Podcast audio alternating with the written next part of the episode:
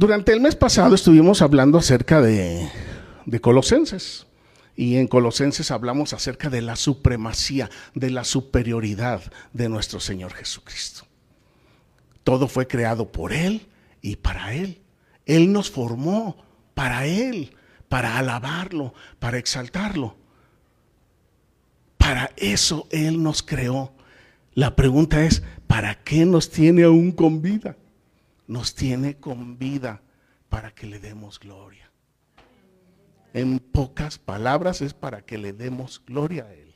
En primera de Juan aprendimos que el amor es Dios y que Dios es amor y que todo aquel que es nacido de Dios ama a Dios, pero también ama a los que están alrededor de Él y de ella. Y yo les decía, es un muy fuerte indicador de su relación con Dios, la relación que ustedes tienen con los que les rodean.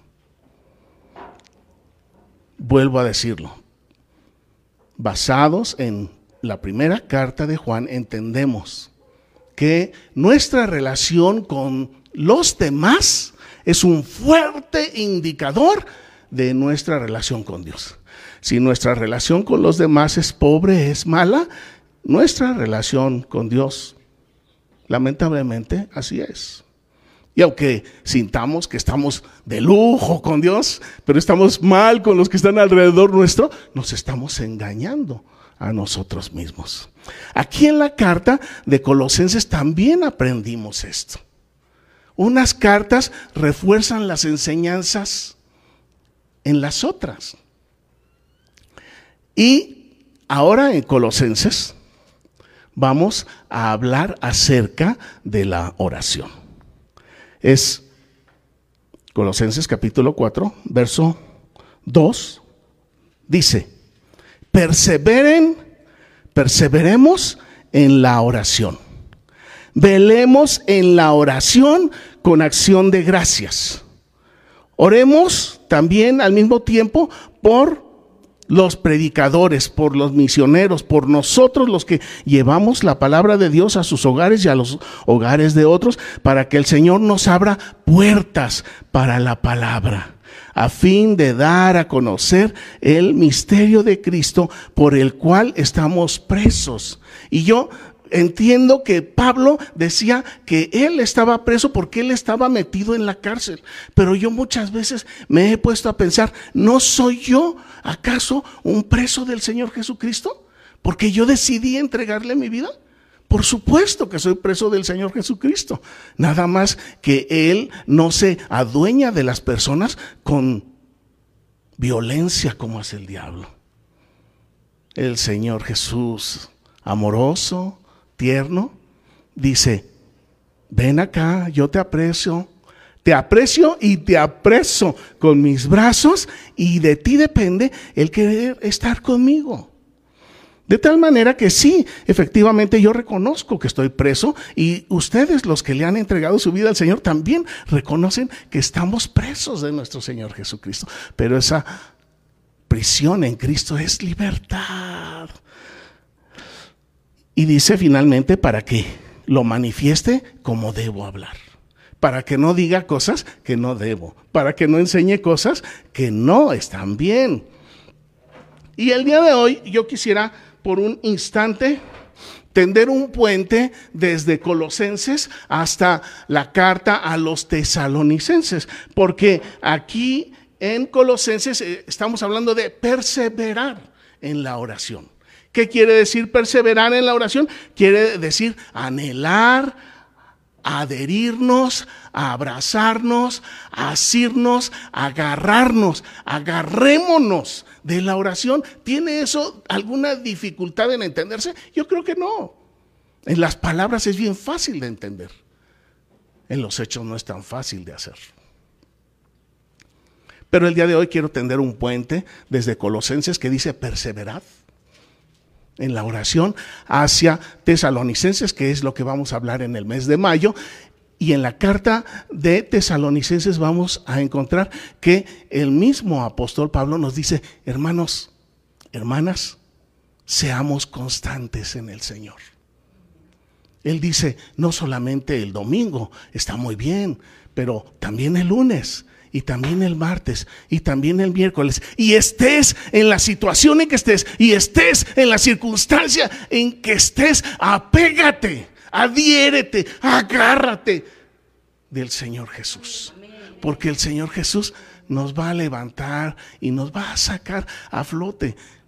Yo hace rato estaba pensando, solamente Dios sabe lo que hay aquí dentro de la casa de oración en relación a la oración.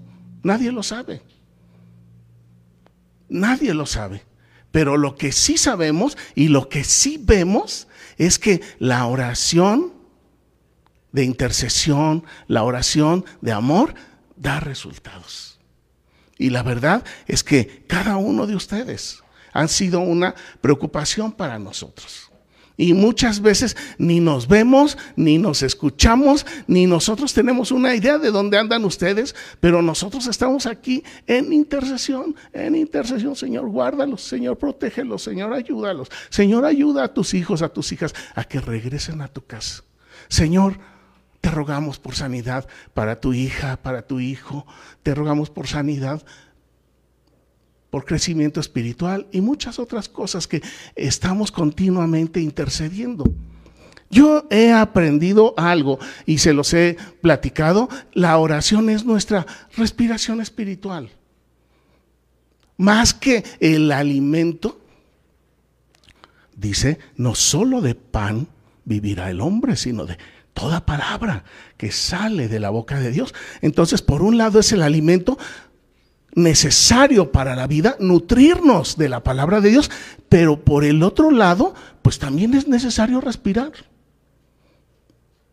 Puede la palabra, el alimento estar cerca de mí, pero si yo no respiro, si ya no respiro, si ya mis pulmones no funcionan, de poco me sirve el alimento, por muy delicioso y por muy bueno que sea o que esté. Lo que yo he aprendido es que la oración es nuestra respiración. A la hora que nosotros nos acercamos a Dios, sea para gozarnos y alegrarnos en su presencia, o sea para entristecernos porque traemos problemas o nuestros hermanos y nuestras hermanas tienen problemas, sea como sea, nosotros respiramos. Nosotros echamos sobre el Señor nuestras cargas y el Señor entonces viene, actúa, el Señor envía ángeles, el Señor cambia circunstancias, convierte el desierto en manantiales de agua y todo para bendición y beneficio de los que lo amamos. Y la verdad, eso es algo verdaderamente delicioso. Una de las oraciones que a mí más me llama la atención está ahí en el primer libro de Samuel. Seguramente ustedes lo, lo, recuerdan, lo conocen. Nuestra hermana Ana. Ahí en primer libro de Samuel, capítulo 1, verso 15, nuestra hermana Ana respondió a Elí diciendo, no, Señor mío, yo soy una mujer atribulada de espíritu.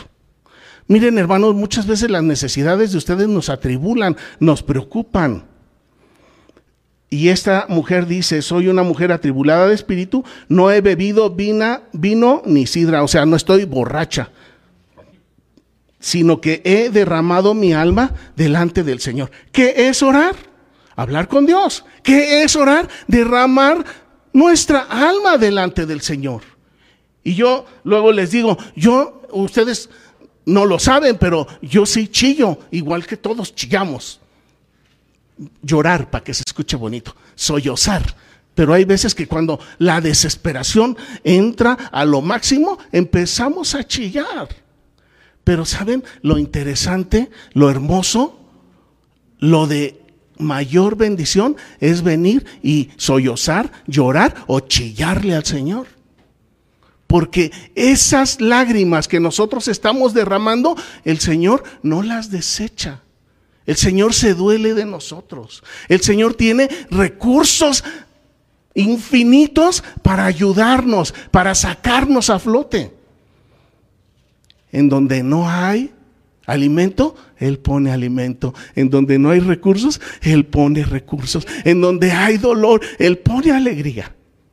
Es un Dios de amor. Es un Dios que nos conoce, es un Dios que se duele de nosotros. Él no tuvo la necesidad de ser pecador como nosotros. El Señor Jesús dice ahí en Hebreos 4 claramente que Él vivió entre nosotros, pero sin pecar. Y se compadece tanto de ustedes como de mí. El Señor Jesús nos ama. Pero sí tenemos que tener bien claro que la oración es nuestra respiración. La oración es derramar nuestro corazón delante de Dios. Ahora, déjenme decirles otra conclusión, otra síntesis como la que hemos venido hablando de que nuestra relación con los demás es un indicador de nuestra relación con Dios. Les voy a decir. Escuchen, por favor, atentos. La oración. La oración en nuestras vidas. El que es hijo de Dios, la que es hija de Dios, desea orar. El que es hijo de Dios, la que es hija de Dios, desea orar y lo hace. A mí se me hacen bonitas todas estas pepitas de oro porque yo digo, la verdad es bien fácil darse uno cuenta si uno está bien con los demás y si estoy bien con los demás. Tengo confianza de que estoy bien con el Señor. La verdad es bien fácil darme cuenta de si mi corazoncito está así. Quiero orar, quiero orar, quiero orar. O si volteo a ver mi, mi corazoncito me dice, vete al celular, cuate. Es bien fácil ver eso. Pero si mi corazoncito me dice, quiero orar, y yo inclino mis ojos y le digo, Señor, tú me conoces. Tú sabes lo que estamos pasando, tú sabes lo que estamos necesitando, tú sabes lo débiles que somos. Si eso hay en su corazón, los felicito porque somos hijos de Dios. Y si alguien no siente eso, yo le invito a que inicie una verdadera relación con el Hijo de Dios.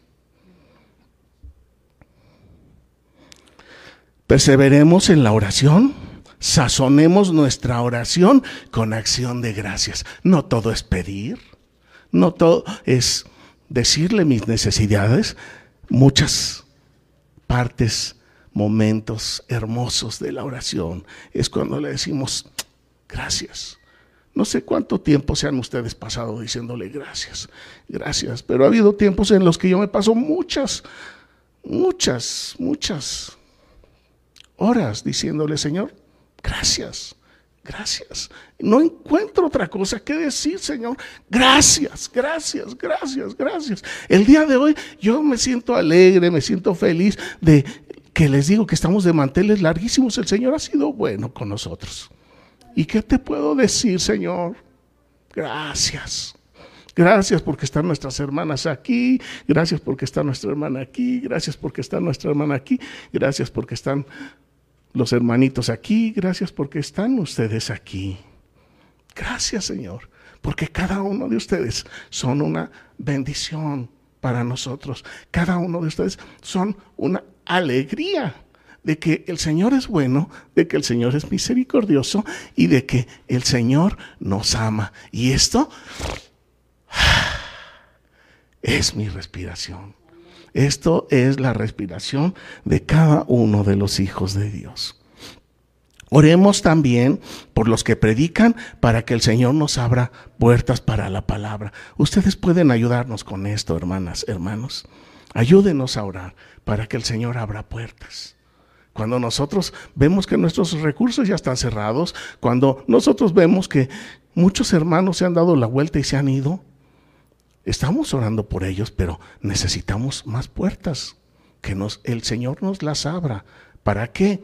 Para que haya fruto para la palabra del Señor, para que el reino de Dios sea engrandecido y para que demos a conocer el misterio de nuestro Señor Jesucristo y que hablemos las cosas como Él quiere, no como nosotros queremos. Pues la invitación el día de hoy es que nos agarremos fuertemente de la oración. Si usted tiene deseos de orar, hágalo. Si no tiene deseos de orar, iniciemos hoy una relación personal con el Hijo de Dios, el cual nos amó y se entregó a sí mismo por nosotros. Cuando yo era niño había un canto que le voy a pedir a Sam que ponga. Y ese canto dice, orando sin cesar, venceremos. Y nunca se me ha olvidado. Hay cosas que se me olvidan de la palabra, hay cosas que se me olvidan de qué debo de hacer, pero una de esas frases que nunca se me ha olvidado en la vida es orando sin cesar, venceremos. Y ahora que sé que el Hijo de Dios tiene deseos de orar, digo, sí, Señor. Tengo confianza de que soy tu hijo, porque mi corazoncito dice, es hora de orar, es hora de hablar con papá Dios. Y si ustedes sienten eso, felicidades, mis hermanos. Vamos a escuchar, orando sin cesar, venceremos.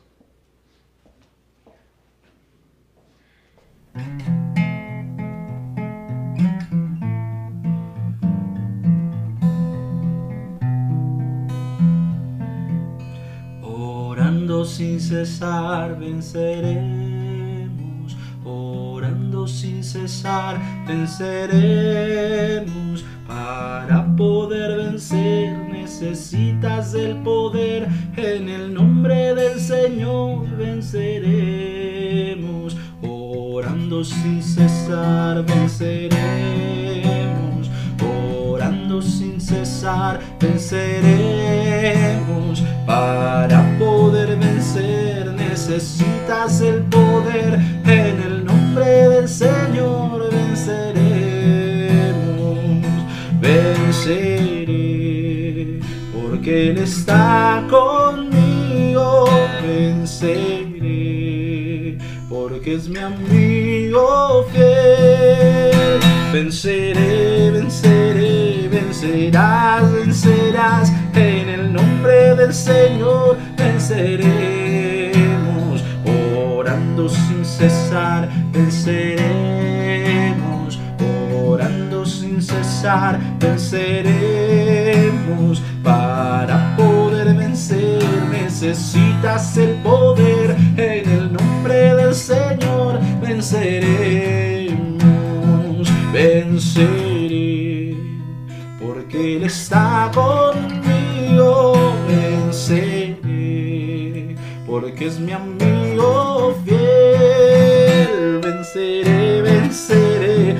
vencerás, vencerás, en el nombre del Señor venceremos.